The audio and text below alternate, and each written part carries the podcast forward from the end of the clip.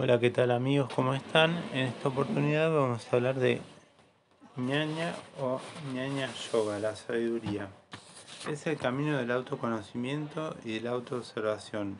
Atma Boda, autoconocimiento, autopreguntas, autoinvestigación y autoindagación, pero bajo una exquisita búsqueda. Su práctica es llamada Atma Vichara y es la principal práctica o camino de ñaña yogi o ñani. Se basa en la fuerza del conocimiento, vidya, la ignorancia llamada vidya, que nos habla de la verdadera realidad del ser. Avidya es la identificación con nuestro cuerpo, con nuestro ego, al parecer la base de todos los problemas. El creer que somos un nombre, un cuerpo, una profesión, nos hace ser de varias personalidades.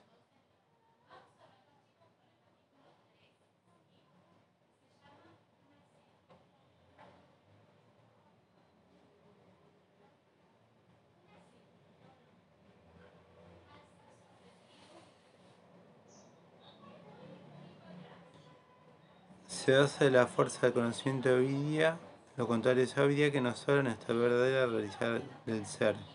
Avidia es la identificación con nuestro cuerpo, nuestro ego, al parecer la base de todos nuestros problemas. El creer que somos un nombre, un cuerpo o una profesión nos hace ser de varias personalidades, pero nunca auténticos. Tenemos una idea errónea de lo que realmente somos. El autoconocimiento no es información externa ni acumulación de datos. Su esencia libera al hombre, libera el corazón y el apego como dice Frabley. El autoconocimiento trasciende al tiempo y el espacio hasta la persona. Es la conciencia que precede toda manifestación, ya sea de enseñanza, posesiones, religiones u organizaciones. Es el conocimiento del verdadero ser.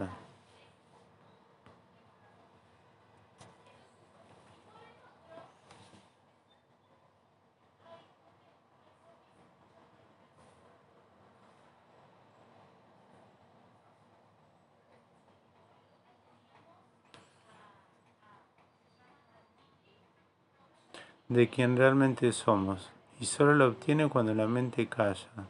En el silencio está la verdad. Acorde al yoga, a través de los conocimientos prestados, nunca se obtiene la verdad. Dice Osho en Secrets of Yoga, la verdad no puede ser presentada, sino tan solo recibida. La gente ha venido continuamente interpretando y creando más nubes que aclarando. La conciencia no pasa por los pensamientos, y mucho menos por la inteligencia o la razón, sino más bien es un procedimiento que ocurre desde el interior, desde el corazón. Lo cierto es que el hecho de acumular conocimientos no implica la ausencia de la ignorancia real. Uno puede ser una biblioteca ambulante y sin embargo poseer solo conocimientos prestados que incluso pueden establecer el real conocimiento de la naturaleza del ser la unión del yoga con todos y todo. La yoga, la vedanta, la samkhya son tan solo caminos para conocer aquello que una vez conocido hace conocer a todos los demás, como dice Mundaka Upanishad. El ñañi discierne, investiga, busca, analiza, divide, realiza distinciones entre sujeto y objeto para luego llegar a la claridad mental y abandonar todo proceso. Para liberar a la mente de preceptos hay que abandonar los pensamientos, ya que nuestros prejuicios manchan nuestra percepción y nuestros pensamientos manchan la acción. Transformarse en testigo, saxin, sin involucrarse en nada, pues nada es real salvo el conocimiento del propio ser. Para el ñani, la apariencia nunca es realidad y la realidad nunca aparece. La realidad es una conciencia interna y nunca un objeto de reexaminación.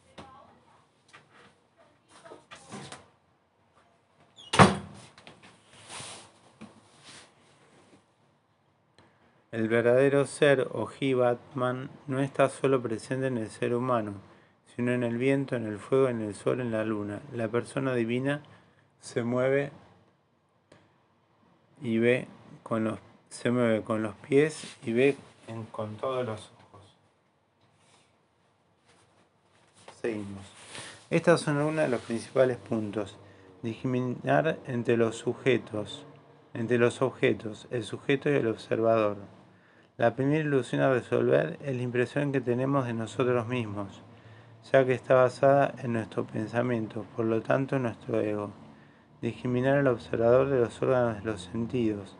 Los sentidos nos llenan de información, pero el observador detrás de ellos es el mismo. La mente tiende a perseguir deseos o a realizar actos buscando resultados. Discriminar al observador de los estados mentales. Los continuos vaivenes de pensamiento y de estados de amor o ira son cambiantes y fluctuantes. Pero, ¿quién está detrás de ellos? pregunta el autor. Discriminar al observador del ego. Chita es la mente profunda relacionada con los elementos aire y éter. Corazón de emociones, amor y saber. Es la memoria y materia mental. Acá se ubican los arquetipos. La memoria entrelazada, lo temporal, lo cuántico relacionado con el prana y el conocimiento directo. Es la memoria en todo sentido, cósmica, cognitiva y experimental. Sat, Chita, Anada, es existencia, conciencia, bienventuranza, que significa la conciencia absoluta. El cuarto estado mental o turilla. Acorde a la Vedanta, la conciencia no nace en el cerebro, sino del alma y del corazón. La conciencia es la inteligencia no condicionada. Buddhi, relacionada con el elemento fuego, es el de la discriminación o viveka, indagación, aprendizaje, educación, conocimiento, juicio. Está relacionado con Agni y es el guardián de lo que entra por los sentidos. Es quien dice lo que está bien y lo que está mal. Es el intelecto en su más pura presentación. Manas, relacionado con agua. Es la mente más superficial o pensamientos britis cotidianas, las órdenes y opiniones. Es la atracción, el deseo, el trabajo, el imaginar. Manas en desequilibrio es asantoya, fácil de aceptación y de contentamiento. No está contento con lo que tiene, siempre busca más. Es codicia y termina siendo cleya, sufrimiento en el trabajo, con la pareja Ahamkara es la fuerte identificación con el ego. Es noción de la realidad a través de los sentidos. En sánscrito significa yo proceso. Es el que se interpone en la percepción impone su propia opinión. Apego, posesión, codicia, soberbia, relacionado con el elemento tierra. Conciencia, chita, inteligencia, buddhi, pensamientos, manas, los cinco sentidos de la percepción con los cinco sentidos de la acción y el propio ego pueden ser utilizados en una combinación perfecta para que el ser humano pueda llegar hasta el propio conocimiento. Los Vedas y los sabios rishis hablan de prajna aparada o error en el intelecto, buddhi, referido al creer que solos somos un cuerpo físico en vez de identificarnos con el cuerpo cósmico. El prajna, aparada, es el error de la mente y también es el mal uso de los sentidos. A estos deseos, ignorancias, ilusiones, uno se conoce a sí mismo solo a través de los sentidos y la mente. Entonces se toma a sí mismo como ellos lo marcan y sabemos lo patológicos que lo pueden ser. Como no tenemos un conocimiento directo de nosotros, tenemos ideas, pensamientos, prejuicios mediocres de quién somos, pero ¿quién soy? Si tuviéramos un sentido más y veríamos y entenderíamos más cosas, por ejemplo, captar los ultrasonidos, ver ondas, átomos, atravesar paredes, etc. De esto poco hablan los CIS, solo tenemos cinco sentidos para reconocer y valorar el mundo.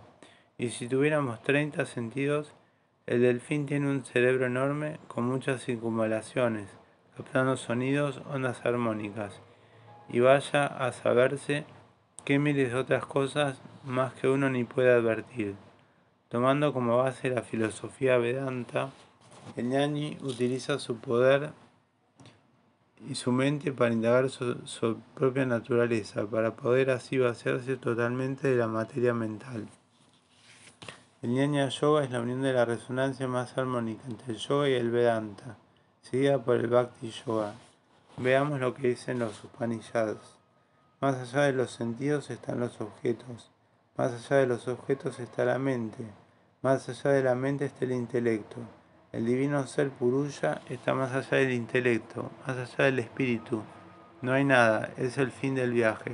Sankalpa o Sankalpa significa Samkalpa o Sankalpa significa atención e intención, motivación y cualidad. Y voluntad, perdón, cualidades relacionadas con el verdadero poder del ñani. Claro que Sankalpa mal manejado también es causante de los samskaras huellas cerebrales en los que se caemos rápidamente, ya sea ira, enojo, cigarrillo, alcohol, violencia, reacción. Acá hablamos de los samskaras o huellas cerebrales que decimos, por ejemplo, cuando tenemos una pelea con alguien, cuando tenemos una relación tóxica, se crean samskaras, que son huellas en el cerebro, las cuales las quitamos a través del yoga y la meditación. Pensamientos sobre pensamientos. Muchos creen que la inteligencia es tener datos, saber almacenarnos y luego recordarlos. Pero se puede seguir siendo un estúpido. El intelecto aparece con el uso de ese conocimiento. Todo depende de la intención que hay detrás de la acción es la desidentificación de la conciencia de la mente. Ser consciente del masa o ilusión del mundo para llegar a discernir lo falso de lo real. Cuando todo es negado, neti neti, lo que queda es el ser. Cuando el ser es negado, lo que queda sigue siendo el ser. El Jnana Yoga va con las personalidades filosóficas, mentales e intuitivas se basa también en el estudio de las escrituras sagradas o Vedas por medio de la intuición o conocimiento directo.